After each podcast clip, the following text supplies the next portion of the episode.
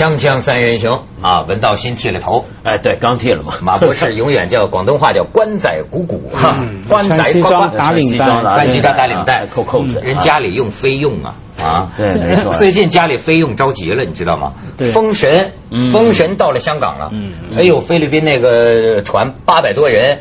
叫群是不是叫群星公主号啊？好像是什么公主号？明星公主号翻了吗？其实你看帆船的地方离岸边啊三公里，对。但是这个大部分人你看都找不着，而且有的人你想他这个临死一瞬间呢，他们说这个漂到海上死的，比如男女夫妻啊绑在一块儿，嗯，那这同生共死，绑绑在一个是用用什么来绑呢？就可能他们自己把自己绑住了，嗯嗯。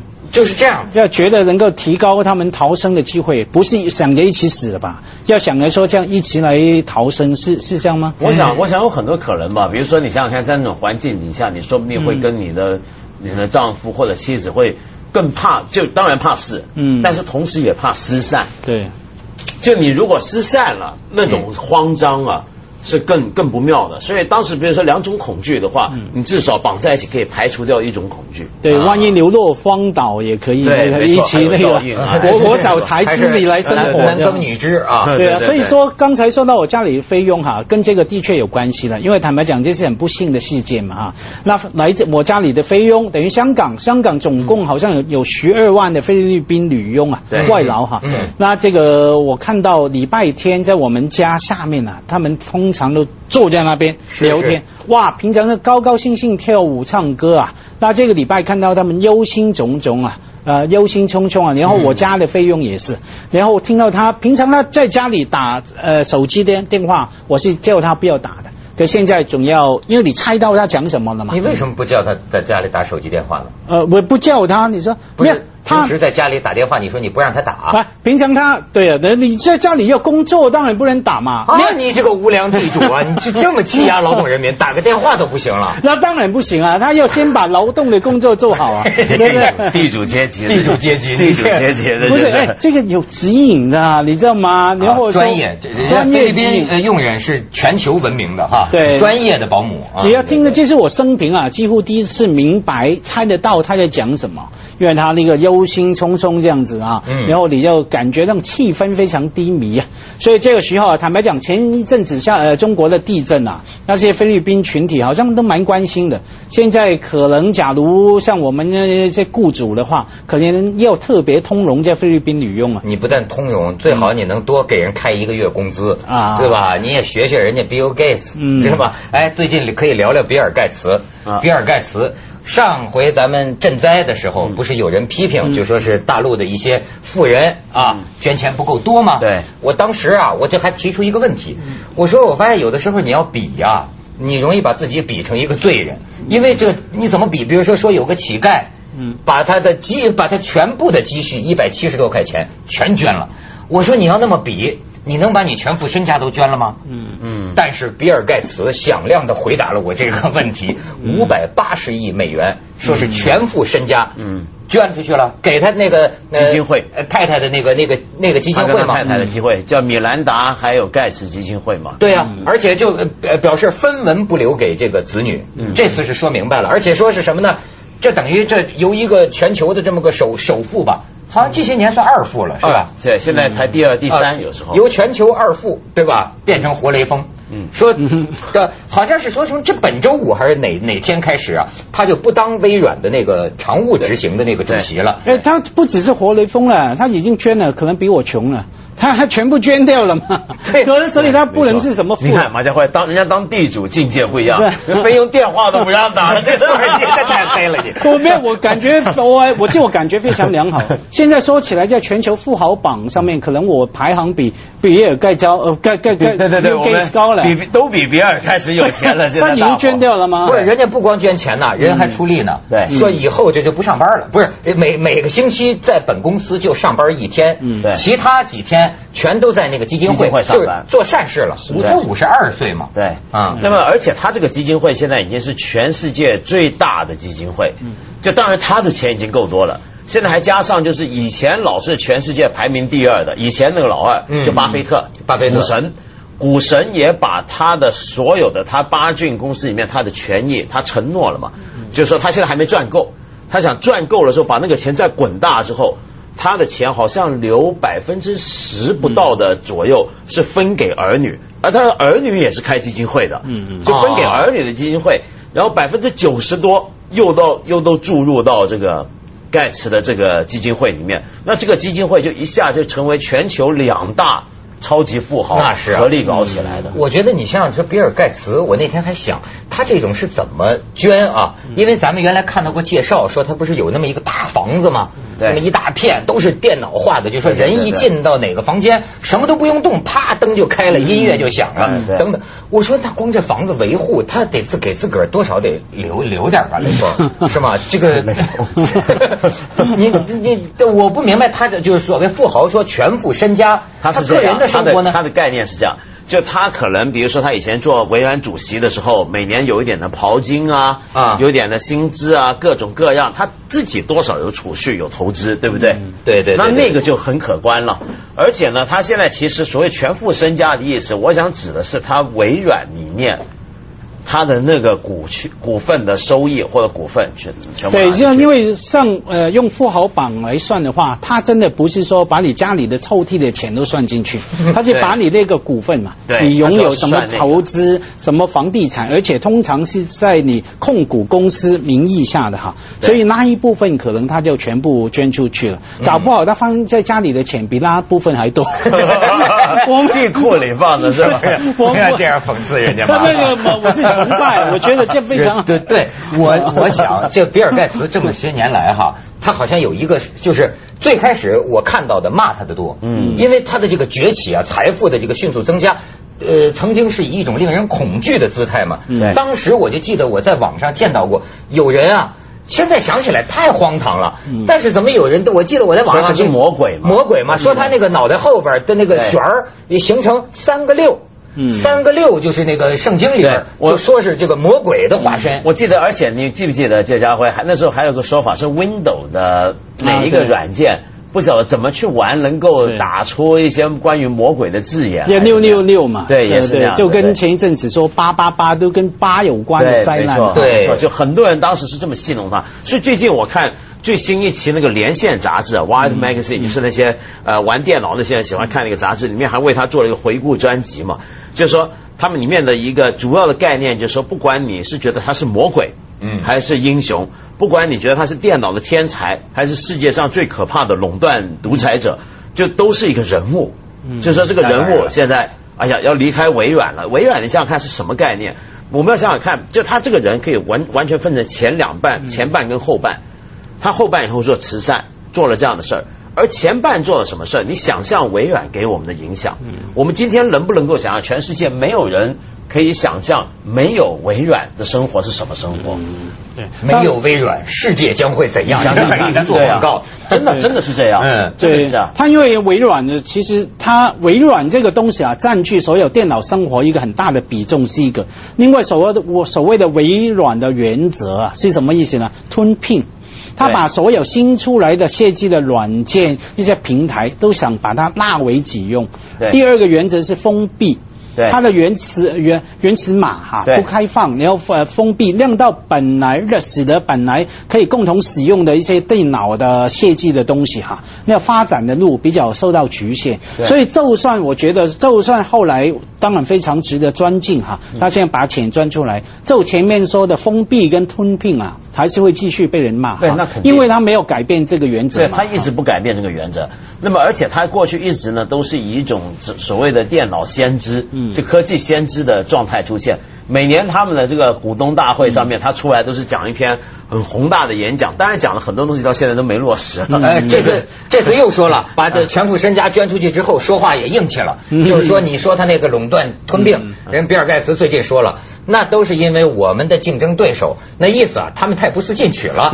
他们开发出一个什么单一产品，就坐那儿待着了，坐享其成了。不像我们网罗全球的精英，我们发明出一个什么软件，我们还得注意它如何推广到全球。那意思还是微软它厉害。没关系，现在他也遇到，而且而且还预言了，说这个我预言未来的这个电脑将向什么方向发展呢？比尔盖茨说，电话和电视机，嗯，直接上网上电脑，而且呢变成语音就可以说话的。嗯，哎，你你你就跟跟电脑聊天他就帮你把什么事儿都办了。他的预言一定准的嘛，因为都是他在设计嘛。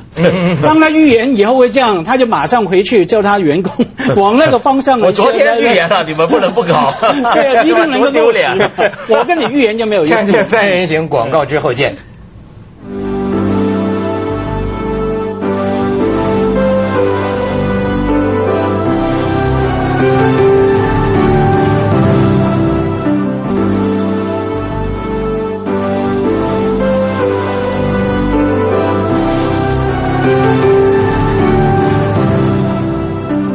美国人他怎么想的，我真是不能太理解哈，所以我还是琢磨。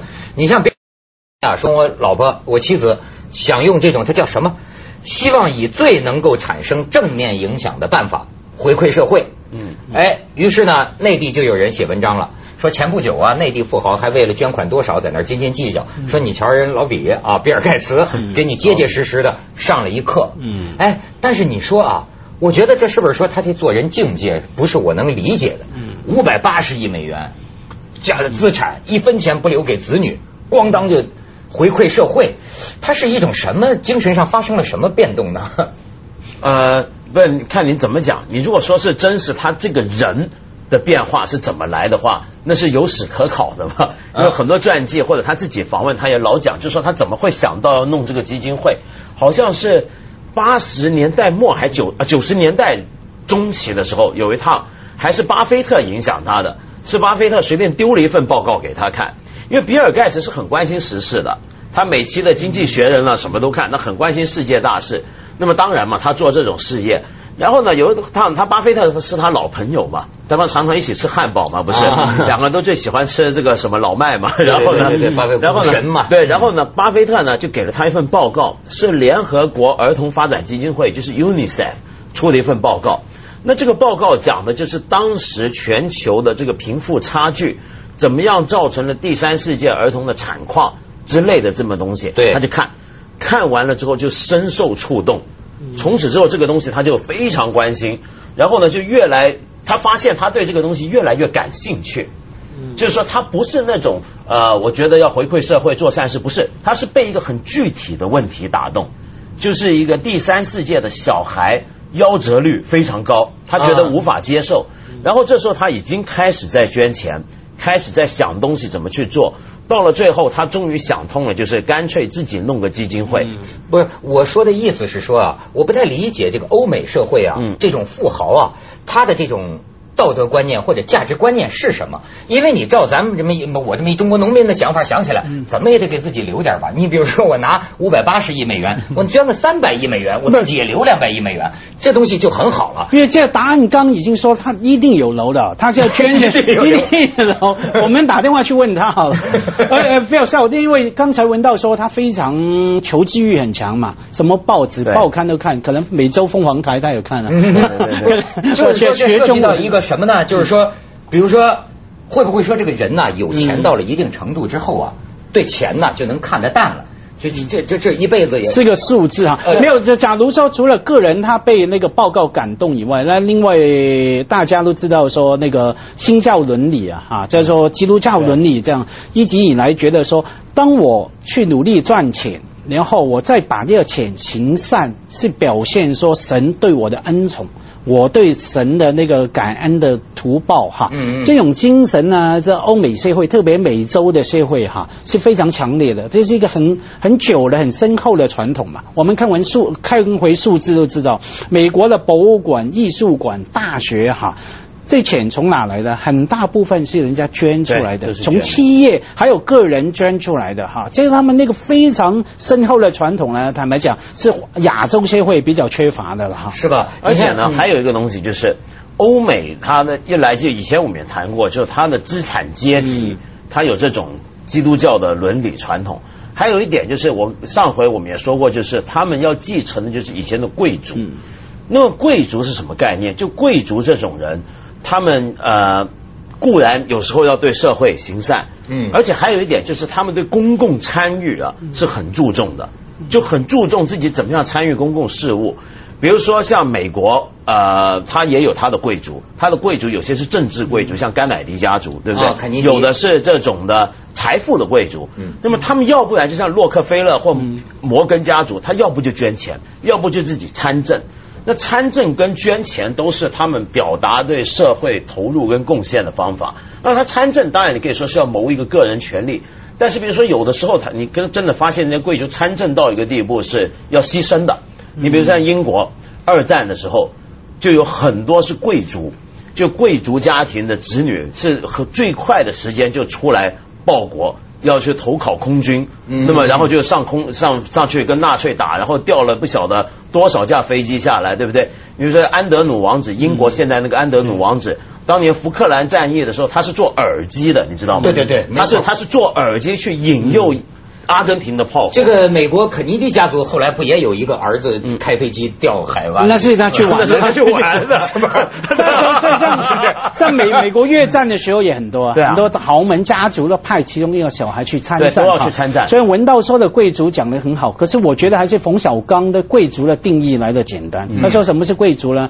就基本上除了吃饭跟做爱要自己做以外呢，其他事情都有人代劳的。对对，这就是贵族。这是土财主，我觉得这是。贵族吗？这是你 冯小刚说的，什么事都有费用代劳。所以你看到，这就是中国人对贵族的理解啊。嗯，但其实不是这样。比如说欧洲贵族到今天为止，英国贵族他们很强调什么？就是有些他们没错，很多人是有人代劳，但是他们很喜欢为一种事情感到骄傲，就有些事儿他自己做。什么叫有些事儿他自己做？比如说英女皇啊，出去打猎，他要自己开车。他自己开车，他不带司机。嗯，比如说他们每个人都有一种古怪的嗜好，比如说做木工，嗯，做凳子、做椅子的，就他总是觉得要保持那么一点体力劳动的东西在自己身上。你知道，你说这贵贵族啊，我不知道谁算不算，就是那个袁世凯的那个大儿子，是叫袁克诚吧？对，袁克定，袁袁克定，袁克定，大儿子，你知道吗？是这个建国后才死的。你知道那个时候好像是说五十年代的时候饿的啊，出去捡白菜帮子。他自己当时这生活非常困窘了，但是你的这捡白菜帮子吃，吃点窝头，自己在家里刀叉齐全，跟吃西菜这么吃。锵锵三人行，广告之后见。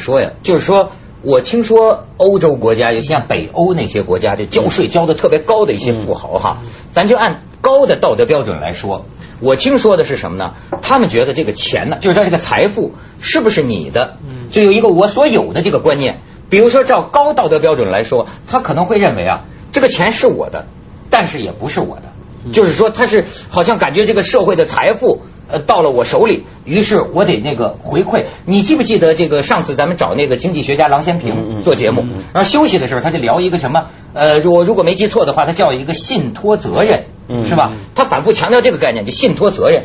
因为按照咱们原来的，你比如我这个小市民的这个观点。就像广东人有句话叫 呃，北雷还眼层，北雷还斗雷，就给你是人情，不给你是道理，对吗？那财私有财产神圣不可侵犯，我赚来的钱，我给你那是我的善良，我不给你也你也不能说我什么。但是你看郎咸平，他就拿出这么一个信托责任，他说不对，他说你比如说你房地产商，你是你赚了钱，但这个钱仅仅是你个人的努力赚来的吗？这等于是全社会共同参与的，把房地产。炒到了这么高的这个价格，所以你有了这样的一个利润，所以在这个意义上讲，你不仅是个道德义务，而且甚至是有一个很必须的那个义务。他那意思。不过北欧人的想法跟我们很不一样。刚刚提北欧，北欧一来就是刚才家辉讲的新教伦理当年最盛行的地方之一。第二呢，就是北欧几个国家，丹麦、挪威、瑞典，都有很强的那种自治社群的传统。就他这个社会。